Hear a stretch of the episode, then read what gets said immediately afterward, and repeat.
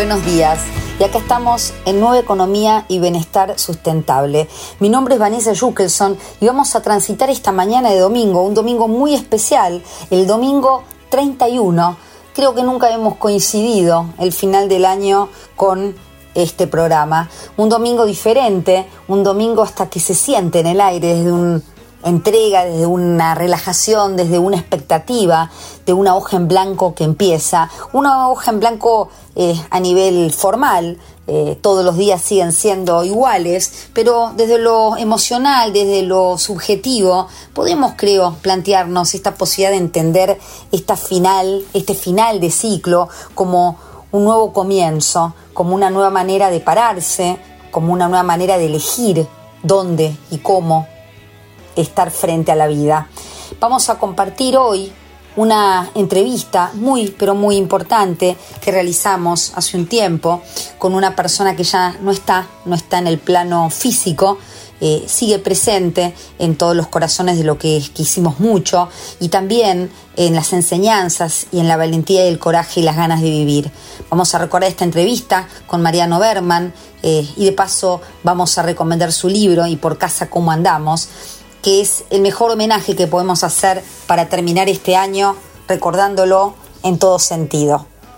Esto, buena música y mucho más aquí en el programa de hoy. ¿Nos acompañan?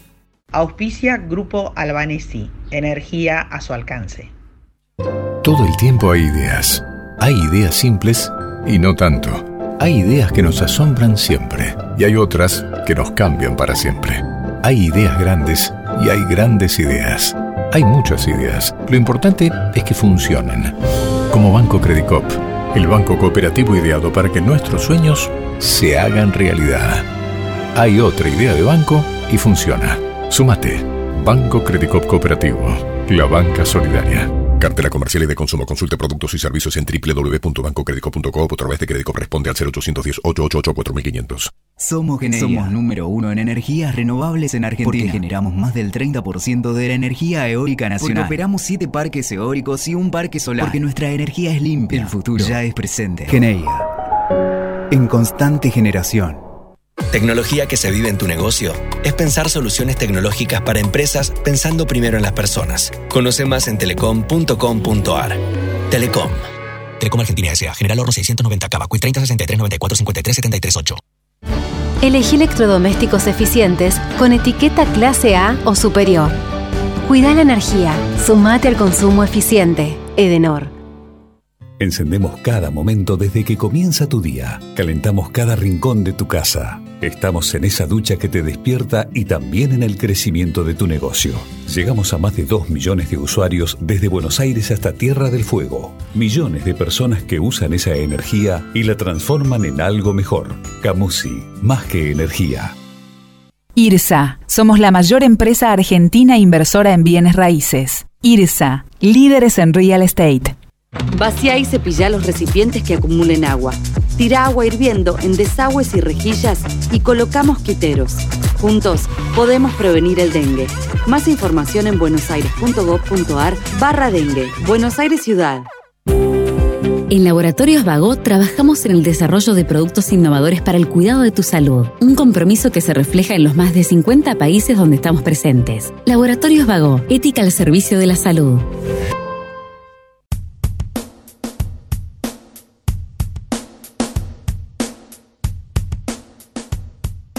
Y acá estamos en nuevo bloque, bloque de entrevistas, y una entrevista interesante que queríamos proponer para esta última emisión del año.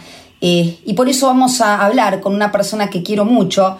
Eh, él es Mariano. Vamos a, contar que Mariano tiene un Instagram Actituder. Mariano perteneció al mundo corporativo muchísimos, muchísimos años trabajando en empresas de primer nivel y hace más de 12 años que está en la universidad, en la parte académica.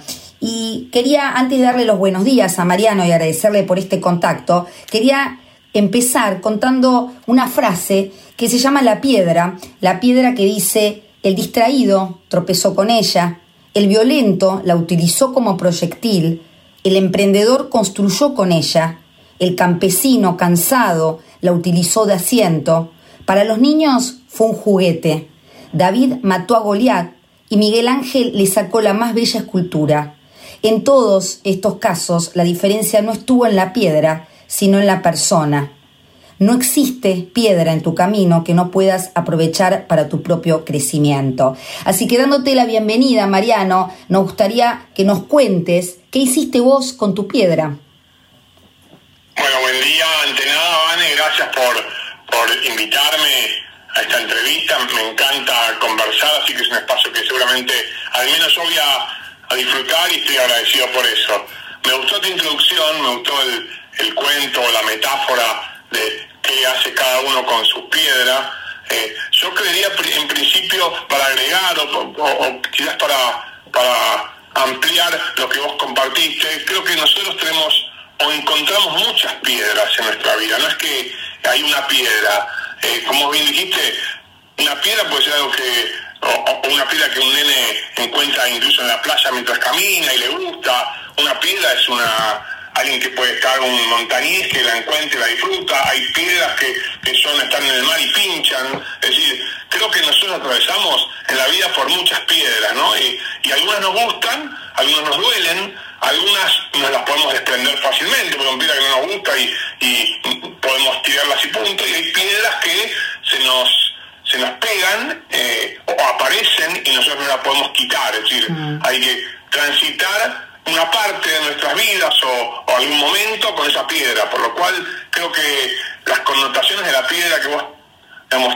trajiste con, con este cuento eh, nos identifica a todos, ¿no? Es decir, eh, las piedras, eh, uno a veces la piensa como, uy, me tropecé con una piedra en el camino, eh, y bueno, me puedo tropezar con una piedra que me sirvió, me pude tropezar con una piedra que me, hizo caer y me lastimé, pero después me levanté, o, me caí y me golpeé, pero es decir, creo que las piedras son una linda metáfora y son reales, son piedras que, están en nuestras vidas, eh, y, y hasta literal. Sí, y nos enfrentan con este desafío de entender que a veces cuando no podemos cambiar una situación, de alguna manera tenemos que trabajar mucho en cambiarnos a nosotros, de ver cómo nos paramos frente a esa situación, ¿no?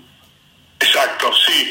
Em, yo, si querés, tomo la piedra y a poquito les voy contando en la medida que vos también me vayas preguntando, pero que creo que le podemos sacar más jugo a la piedra, ¿no? Como veces dicen, bueno, hasta le saco jugo a las piedras, ¿no? Y creo que, que, uno a una piedra le puede sacar el jugo en función a, y por eso yo tengo el arroba actitud, ¿no? Es decir, porque estoy convencido que, podemos aprender y sacar el jugo a las piedras que nos tocan, mm. eh, que se nos aparecen en nuestras vidas, y es el dilema es qué hacemos con esas piedras, es decir, eh, cómo nos paramos frente a esa piedra que puede o hacernos daño, o viene a darnos un aviso, o, o la encontramos y nos gusta y la conservamos y cada vez que la vemos nos energiza, eh, o casi la vemos nos trae dolor, porque eh, esa piedra que vos trajiste eh, también puede estar en un cofre, pero puede ser algo que me, que me conecte con emociones negativas,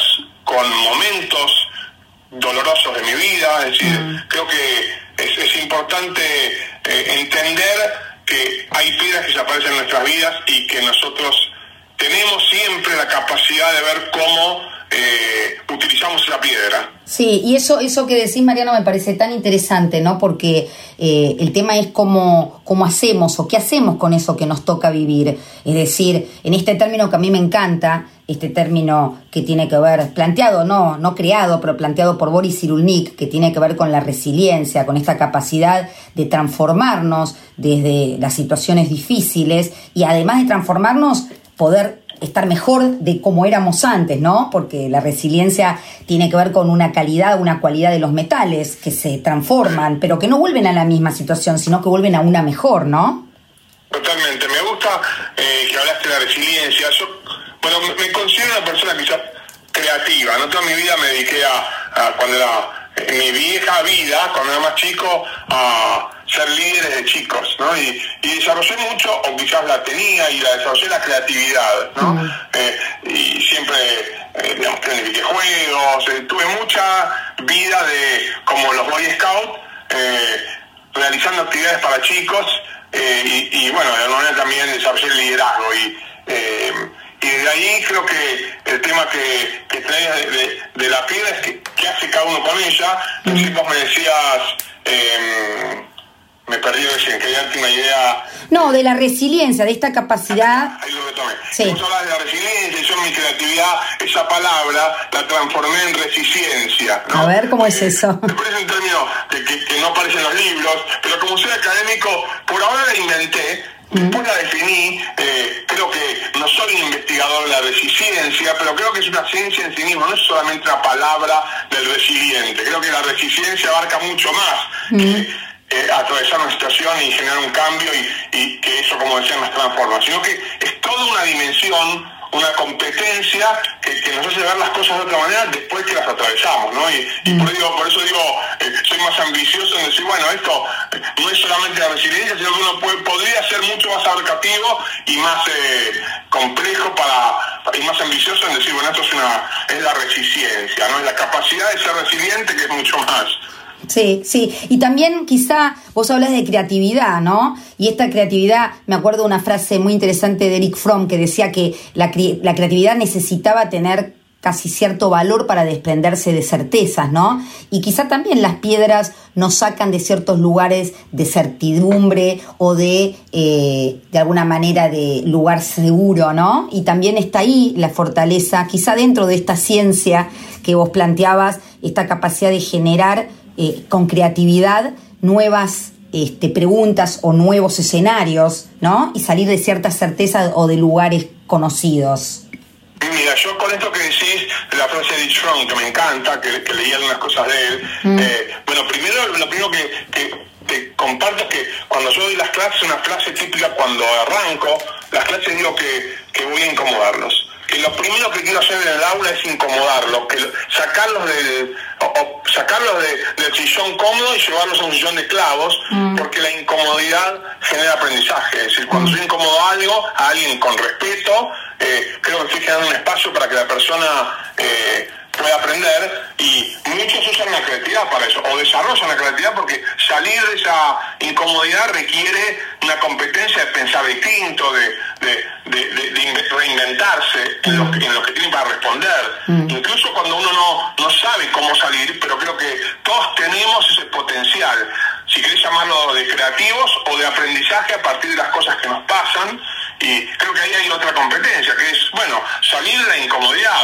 eh, por- porque esa incomodidad es la que nos hace aprender, lo que la que nos hace crecer, en cualquier situación eh, feliz o dolorosa, pero, pero por eso digo, bueno, en mi caso eh, está muy clara la creatividad, yo siempre desarrollé muchos recursos eh, que me sirvieron para, para toda mi vida. De chico me recreaba jugando con los Playmobiles y podía estar horas haciendo eso, inventaba campeonatos con los jugadores, bueno, muchas cosas que a lo largo de mi vida me han servido, eh, pues bueno, pa- para lo que soy hoy, ¿no? Eh, que a poco te voy contando en la medida que me vayas preguntando, pero que, que creo que puede ser un testimonio interesante. Sí, yo también, Mariana, y por eso este, aplaudo y admiro cierta valentía y cierta eh, capacidad de salir de ese lugar de confort para enfrentar, como decís vos, lo que, lo que a cada uno lo, lo enfrenta o cada uno le aparece en la vida, estas piedras. Y entonces ahí la pregunta sería si nos querés contar un poco tu historia, por qué empezaste a ser un actituder, que quizás ya lo eras, pero por qué fuiste eh, quizá un actituder consciente con ganas de difundir, ¿no? ¿Cuál, ¿Cuál sería el mensaje para difundir y por qué ahora? Pr- Primero me gusta esto de, de la actitud, que me preguntes, digamos, eh, en mi vida, que, que, ¿por qué actitud, no? Sí. Primero porque quiero parecerme a un millennium, eh, un millennial, más joven, ¿no? Si están los youtubers, ¿por qué no pueden estar los actituders, no? Claro. Y yo siempre me sentí una persona con actitud eh, positiva. Eso me llevaba a crear diferentes, en ese momento, juegos, después a diseñar actividades de capacitación. Es decir, la, la creatividad y la actitud positiva y el optimismo y los recursos creativos para pensar diferentes cosas siempre estuvieron en mí. Con lo cual fueron un, o son un recurso, te diría, fundamental en mi vida. Em, el, el actituder nació ahora a partir de, de un evento traumático en mi vida, eh, que fue, bueno, un, un 8 de junio de hace, ya parezco un, histori- un historiador, pero de hace tres años y medio, un 8 de junio, eh, me desmayé dando clases en la universidad, eh, tuve una convulsión, eh, y bueno, me hicieron una resonancia y apareció un tumor cerebral. Eh, y eso te diría que cambió mi vida. Usaste la palabra conciencia eh, como una palabra importante. Digo cambió mi vida porque, bueno, convivo con eso hace años y es algo que todo el tiempo me hace tener que recrearme para ver cómo convivo con la enfermedad, ¿no? Y, cómo me transformo, o cómo transformo esa enfermedad en una oportunidad, esto que vos decías al inicio cuando contaste el cuento, ¿no? Eh, es algo que, bueno, ahí la actitud o mi recurso de actitud eh, te diría que es mi mayor fortaleza para poder atravesar momentos como momentos o vidas como que yo me transformé en un enfermo crónico eh, con dos operaciones de cerebro eh, y esto creo que a mí me hace me, hace ser más fuerte y más valiente a medida que va pasando el tiempo y voy atravesando diferentes situaciones, ¿no? Eh, porque llega un momento en la vida donde yo creo que todos nacemos cuando somos chiquitos muy conscientes,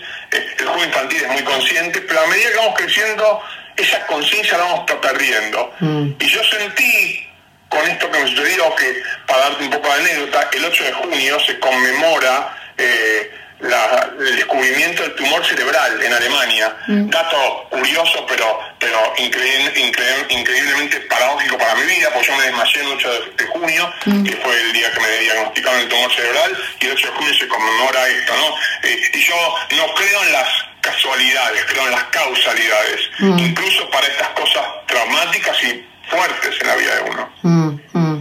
Sí, totalmente. Y esto que decís es importante porque nosotros, este, Mariano, hablamos mucho en el programa de mindfulness y de bienestar y, tenemos mucho, muchos conocimientos también y muchos papers y mucha investigación en donde podemos entender que eh, hay una proclividad al, a, digamos, a la conexión con lo negativo, con lo que falta y que hay que hacer un trabajo interno para conectarse con lo positivo y que cuando una vez uno encuentra esa positividad en la vida internamente, uno puede empezar a tener herramientas para encarar lo que va viviendo de una manera más funcional, de una manera que le haga bien. Pero para eso lo máximo que se necesita es la aceptación y la conciencia. Y, y la aceptación implica esto, no estar contento con lo que me pasa, pero sí aceptar qué está pasando y a partir de ahí poder gestionar y quizá, como decís vos, que esto, lo que cada uno le pase, sea una posibilidad de plantearse qué quiero en mi vida con conciencia, salir de este piloto automático, ¿no? En el que muchas veces cuando somos adultos, este, en esta rueda de hámster que nos metemos. Sí, yo diría, eh, la palabra aceptación es una palabra muy difícil, ¿no? Digamos, eh, porque a veces uno la, la subestima porque bueno, acepta que se equivocó. La aceptación la usamos para cosas más banales, creo yo, ¿no? Mm. Eh, y creo que la aceptación, al menos en mi caso, y a todos los que, digamos, quizás puedan empatizar conmigo por cosas que pueden haber pasado, eh, la aceptación es algo difícil que uno tiene que enfrentar. De hecho, eh, yo convivo con la enfermedad hace casi cuatro años y, y te diría que no terminé de aceptar. Yo creo que nunca mm. es fácil terminar de aceptar las cosas que nos pasan, ¿no?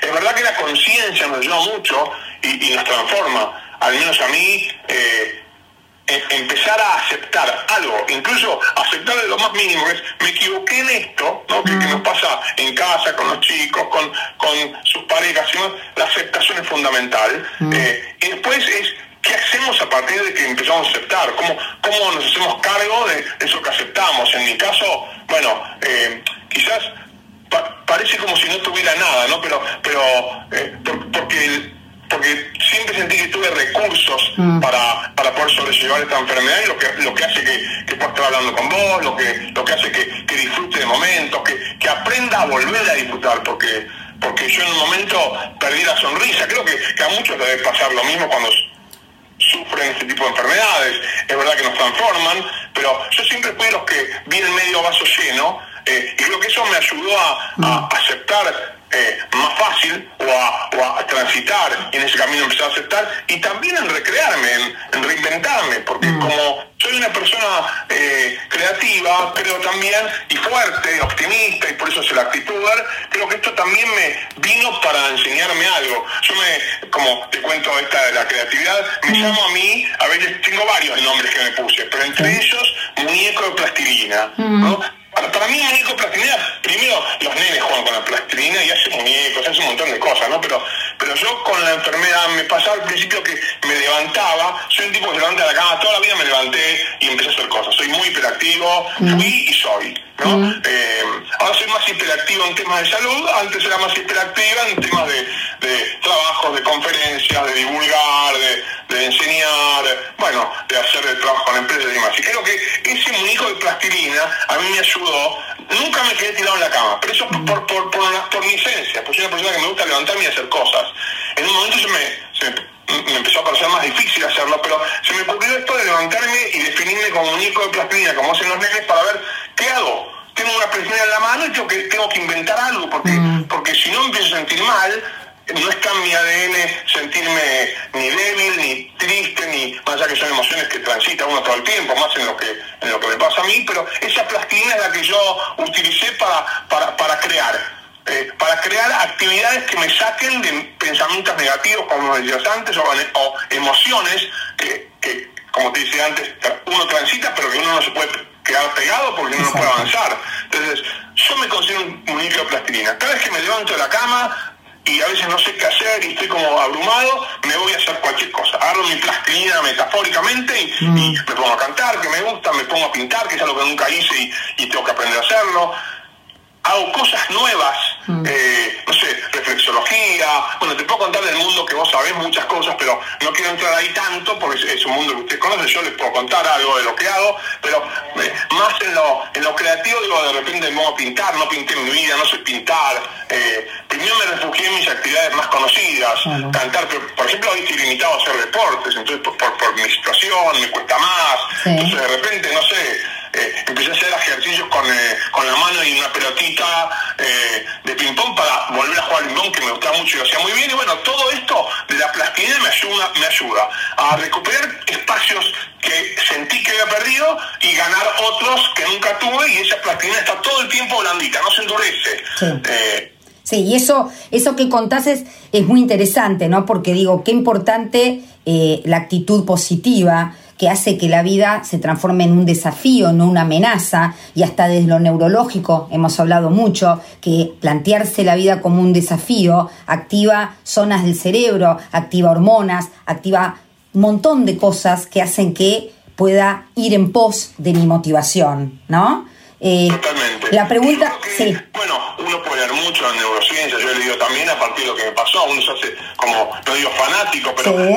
pero empieza a ser curioso de los temas que le pasan, como cuando uno está embarazada y ve embarazadas por todos lados, bueno, Sí. eh, yo veo libros de, de científicos que escriben acerca de lo que a mí me pasa, o, o- o de- no de enfermedades, pero sí de cómo no funciona el cerebro, y yo estoy convencido que incluso que el cuerpo se puede curar a sí mismo, que es algo que vos también debes conocer, que uno puede fabricar eh, eh, químicas endógenas que hacen que, que, bueno, se transformen en células que, que sanen el cerebro y, y- y nos curen, ¿no? Digamos, eh, primero hay que creer también, ¿no? Es por eso decía antes de... Bueno, primero para mí una frase que me gusta mucho y que la escuché una vez que es creer es crear, ¿no?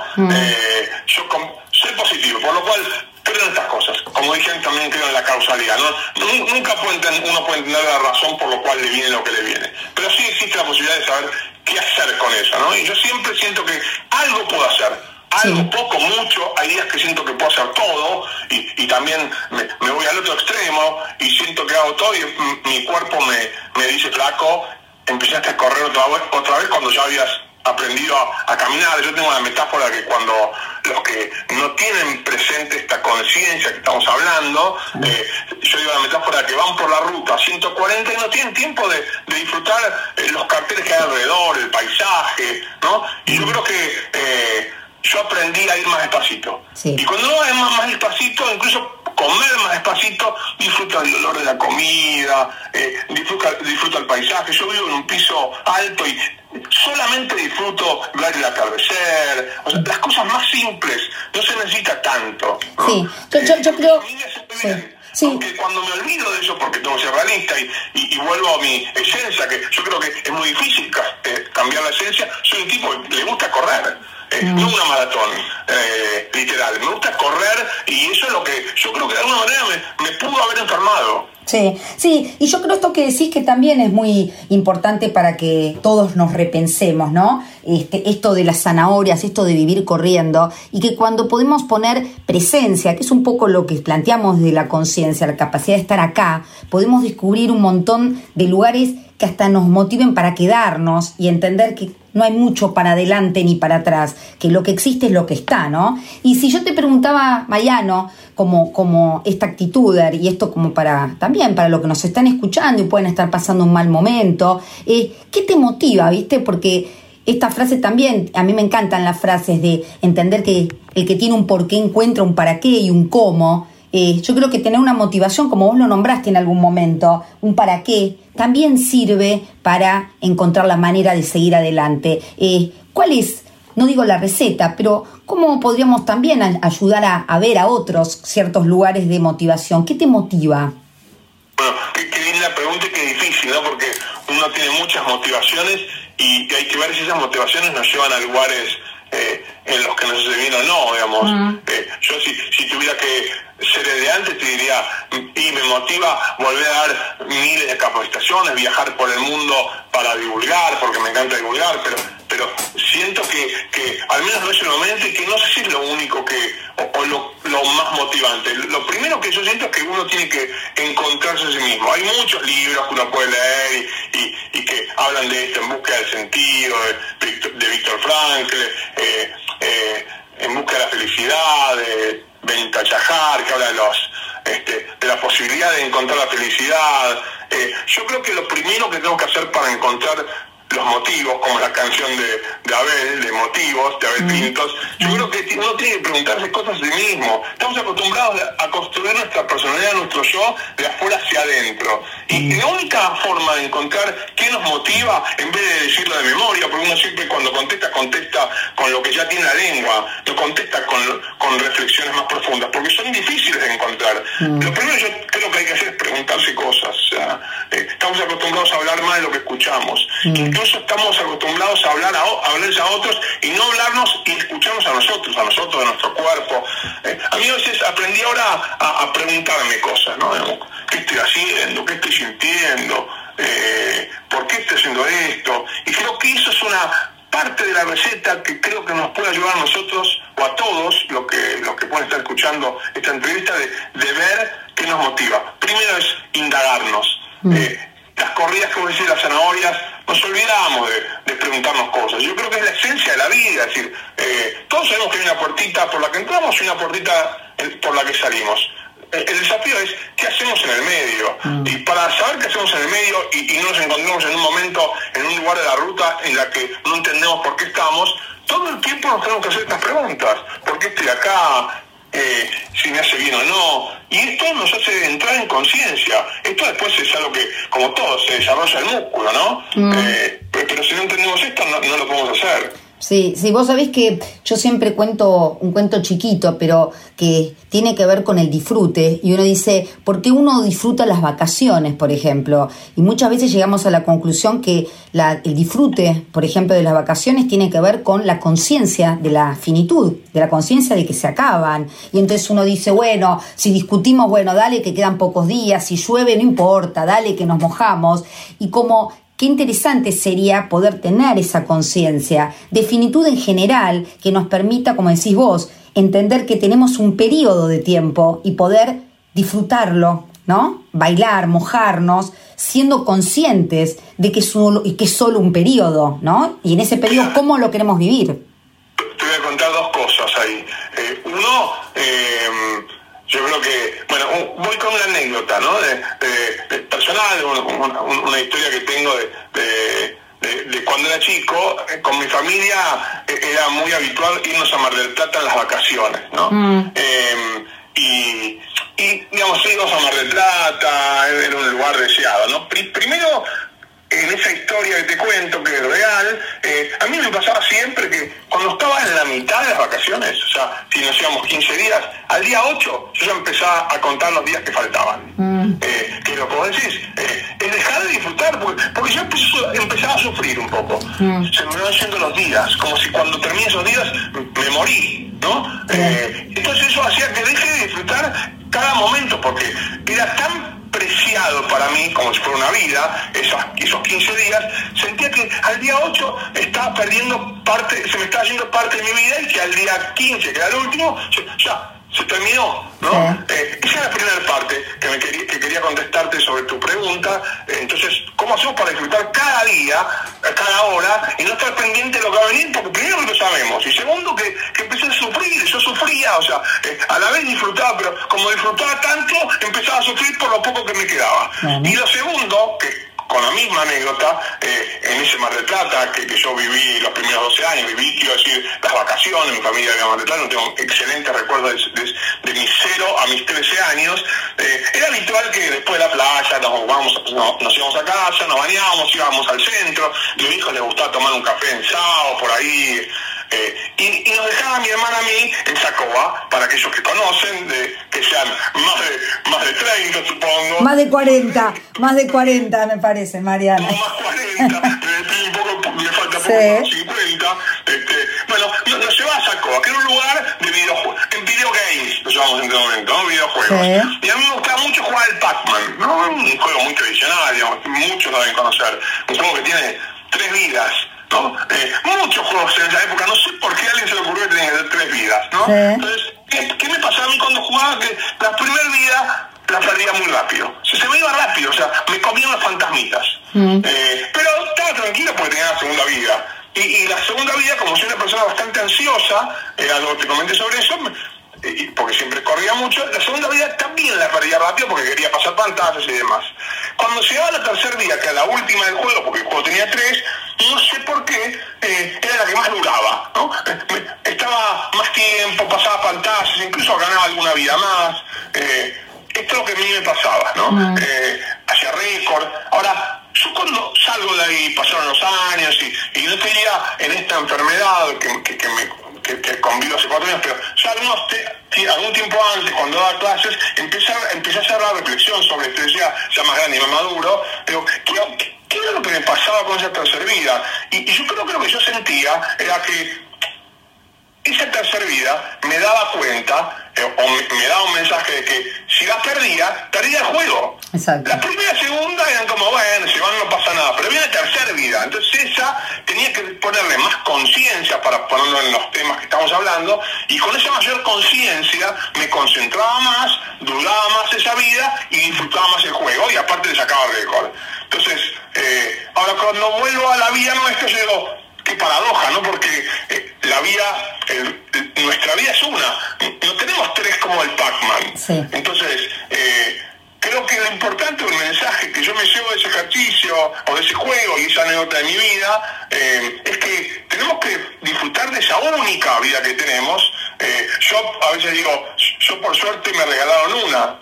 no tengo la tres del Pac-Man, ojalá tenga más, pero, pero perdí una, quiero decir, perdí una porque perdí la salud y me regalaron otro que es la vida, estar vivo. Eh, hacer muchas cosas que disfruto, pero creo que tenemos que entender que hay una sola la vida. Hay una puerta de entrada y una salida. Y en el medio tenemos que hacer lo mejor posible para disfrutar, para vivir saludablemente, para disfrutar de nuestros hijos, de la vida en general, de ser conscientes, eh, como decir, del mindfulness, tener la conciencia plena para que cada cosa que hagamos en cada momento no pensemos ni para adelante ni para atrás, porque aparte uno no sabe eh, yo a veces me meto en el mundo médico y me, abrumo porque quiero saber y me digo, espera, espera, a veces me digo a mí mismo, salí de ahí, salí de ahí porque nuestro lugar, tu lugar es este, acá ahora. Estoy hablando ahora con Vanessa en una entrevista. En un rato iré a la clínica con mis hijos abajo. En otro lado, en otro momento meditaré. Y así es. Sí, es estar aquí. Y, y, me encantó este deseo y lo voy a tomar como, como deseo para todos los que nos están escuchando, para poder generar entonces esta conciencia de que tenemos una sola vida, no como el Pac-Man, como nos decía Mariano, y vamos a quedarnos con ese consejo que nos diste, Mariano, para poder disfrutar, disfrutar de cada instante, eh, de lo que instante que nos regala la vida, ¿no? Y hacer lo mejor que podamos para brillar y para con este brillo también iluminar lo que nos rodean. Te vamos a agradecer enormemente este contacto. Eh, dijimos entonces que el que quiera seguir a Mariano en Instagram, su, su arroba es actituder. Y bueno, deseándote también muchas felicidades y un muy lindo año en familia y con amigos. Vamos a seguir en contacto, Mariano. Vale, te agradezco mucho la invitación. Eh, feliz de conversar. Soy un amante de las conversaciones. Eh, y así que disfruté mucho de conversar con vos, de, poder transmitir mi, experiencia, mi vivencia, porque también decirles que sigo dando clases, sigo disfrutando las cosas simples. Eh, uno, porque tengo una enfermedad, no, tiene que dejar de, pensar en las cosas lindas que tiene la vida, algunas que, nunca las tuvimos tan presentes, pero son simples y, que nos hacen tan bien, y descubrir otras. Pero para eso tenemos que parar. Y eso es mi, mi último mensaje. Si no paramos, no las vamos a encontrar nunca. La vida no nos la, no nos la va a presentar y eso hay que buscarlo adentro. Así que, vale, muchas gracias, disfruté mucho y ojalá esto eh, despierte alguna inquietud en, otros de hacerse más preguntas para poder vivir más felices de los temas más simples eh, que nos, nos regala la vida. Absolutamente, Mariano. Muchísimas gracias, te mandamos un beso enorme y muy feliz año para el 2022. Para vos también y para todos los oyentes. Gracias, Mariano, un beso. Estuvimos entonces hablando con Mariano, arroba Actituder, para que quiera seguir aquí en Nueva Economía y Bienestar Sustentable.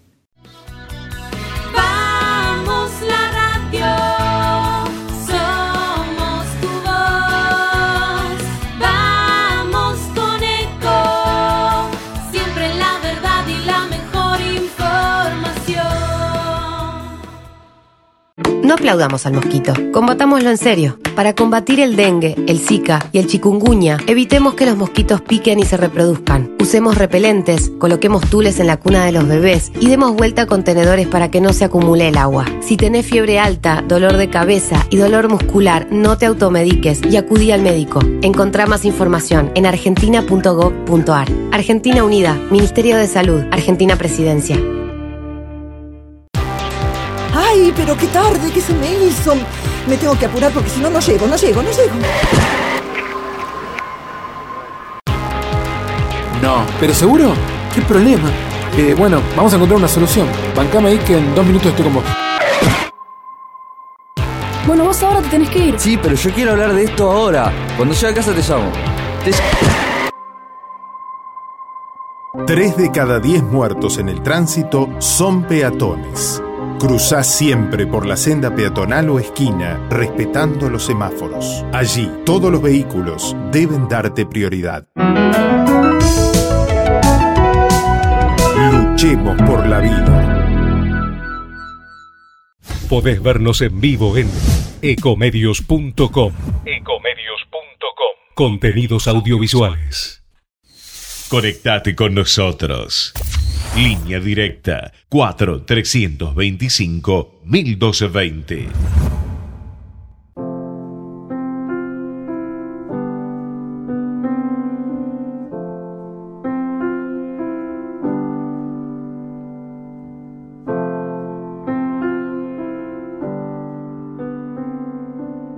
Y con esta música vamos a dar por comenzado el bloque cinéfilos del día de hoy una película que viene, obviamente, en relación con lo que venimos hablando, con esta capacidad de disfrutar, de conciencia, de aceptar. Y la película es una película que añoro, una película que recomiendo desde el alma porque es mi película favorita. Vamos a ver si pueden reconocer esta música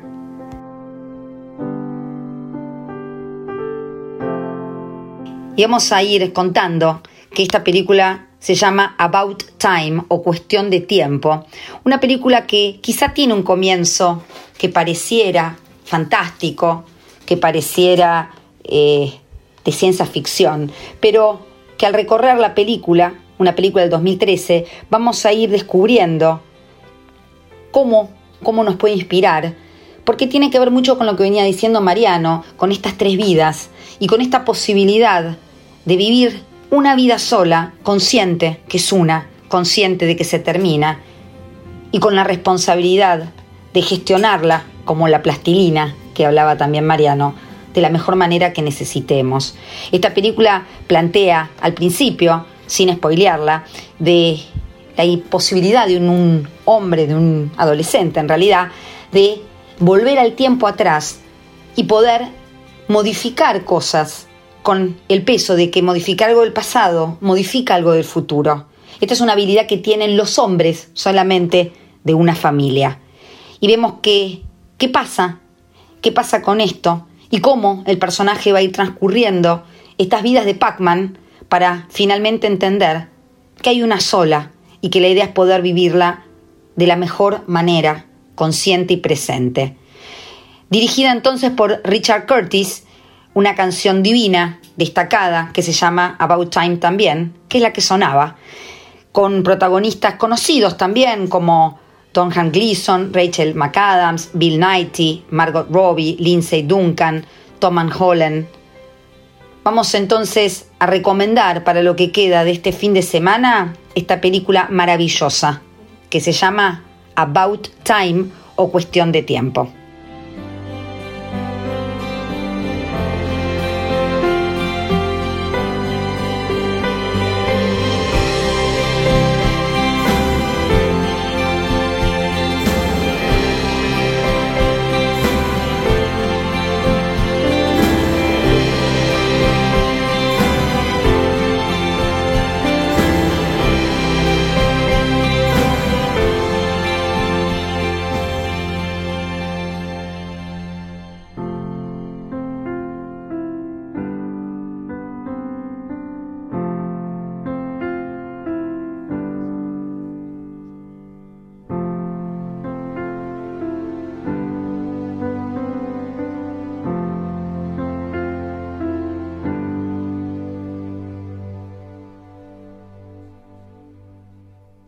Auspicia Grupo Albanesi, energía a su alcance.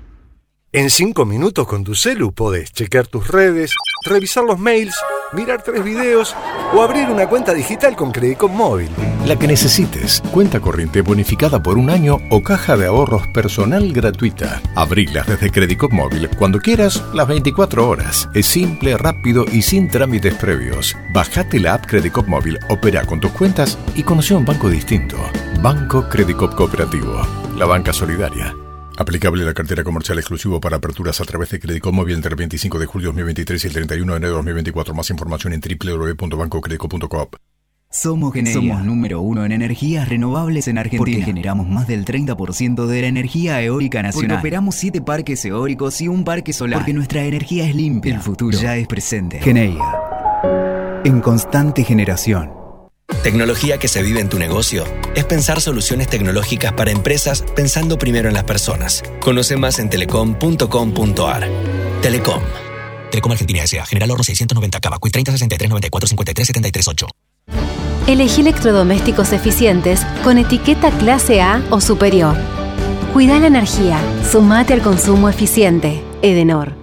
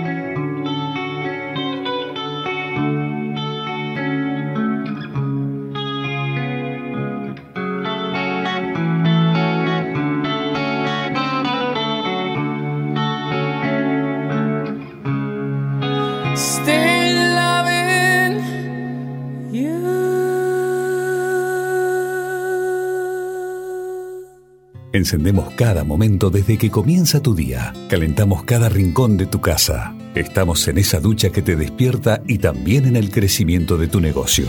Llegamos a más de 2 millones de usuarios desde Buenos Aires hasta Tierra del Fuego. Millones de personas que usan esa energía y la transforman en algo mejor. Camusi, más que energía. IRSA, somos la mayor empresa argentina inversora en bienes raíces. IRSA, líderes en real estate. Vacía y cepilla los recipientes que acumulen agua. Tira agua hirviendo en desagües y rejillas y coloca mosquiteros. Juntos podemos prevenir el dengue. Más información en buenosaires.gov.ar barra dengue. Buenos Aires Ciudad. En Laboratorios Vago impulsamos tu bienestar y el de tu familia. Por eso, tenemos un compromiso con el desarrollo sustentable que potencia la transformación social y protege el medio ambiente, porque queremos cuidar tu salud y también la de las futuras generaciones. Laboratorios Vago, ética al servicio de la salud.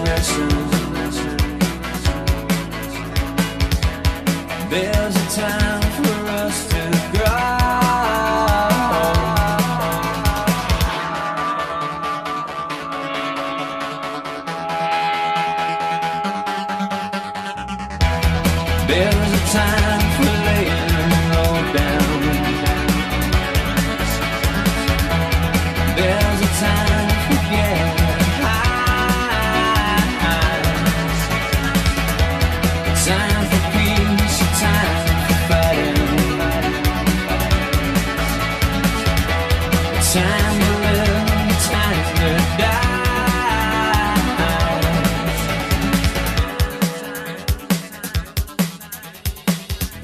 A time to scream, a time for silence. A time for truth against the lie. Time for faith, time for science. There's a time for us to shine.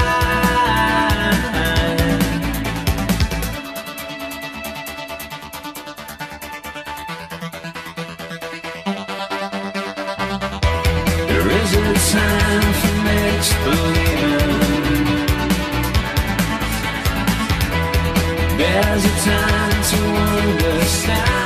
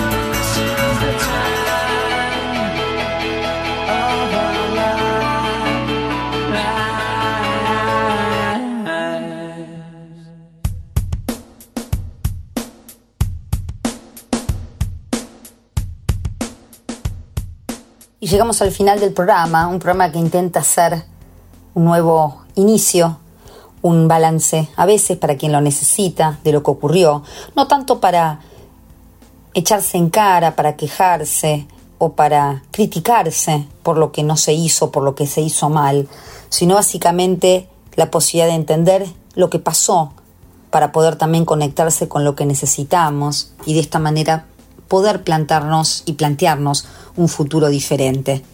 Un programa que, como dijimos, no solo se lo dedicamos a Mariano, se lo dedicamos a todos los que ya no nos acompañan físicamente. Todos tenemos a alguien a quien queremos, pero que lamentablemente ya no está entre nosotros. Vamos a desearles a todos que tengan un muy lindo fin de año, que puedan tener nuevos proyectos, que puedan tener nuevas ilusiones, que puedan tener ganas, ganas que se buscan, que se trabajan muchas veces. Desde aquí les deseamos un muy feliz año nuevo. Y nos vamos a despedir con una frase, una frase que nos gusta mucho, que tiene que ver con un poema, un poema mal atribuido a García Márquez, pero bellísimo en lo que plantea. Dice, si por un instante Dios se olvidara de que soy una marioneta de trapo y me regalara un trozo de vida, posiblemente no diría todo lo que pienso, pero en definitiva pensaría todo lo que digo. Daría valor a las cosas, no por lo que valen, sino por lo que significan. Dormiría poco, soñaría más. Entiendo que por cada minuto que cerramos los ojos, perdemos 60 segundos de luz. Andaría cuando los demás se detienen, despertaría cuando los demás duermen, escucharía cuando los demás hablan y cómo, cómo disfrutaría de un buen helado de chocolate.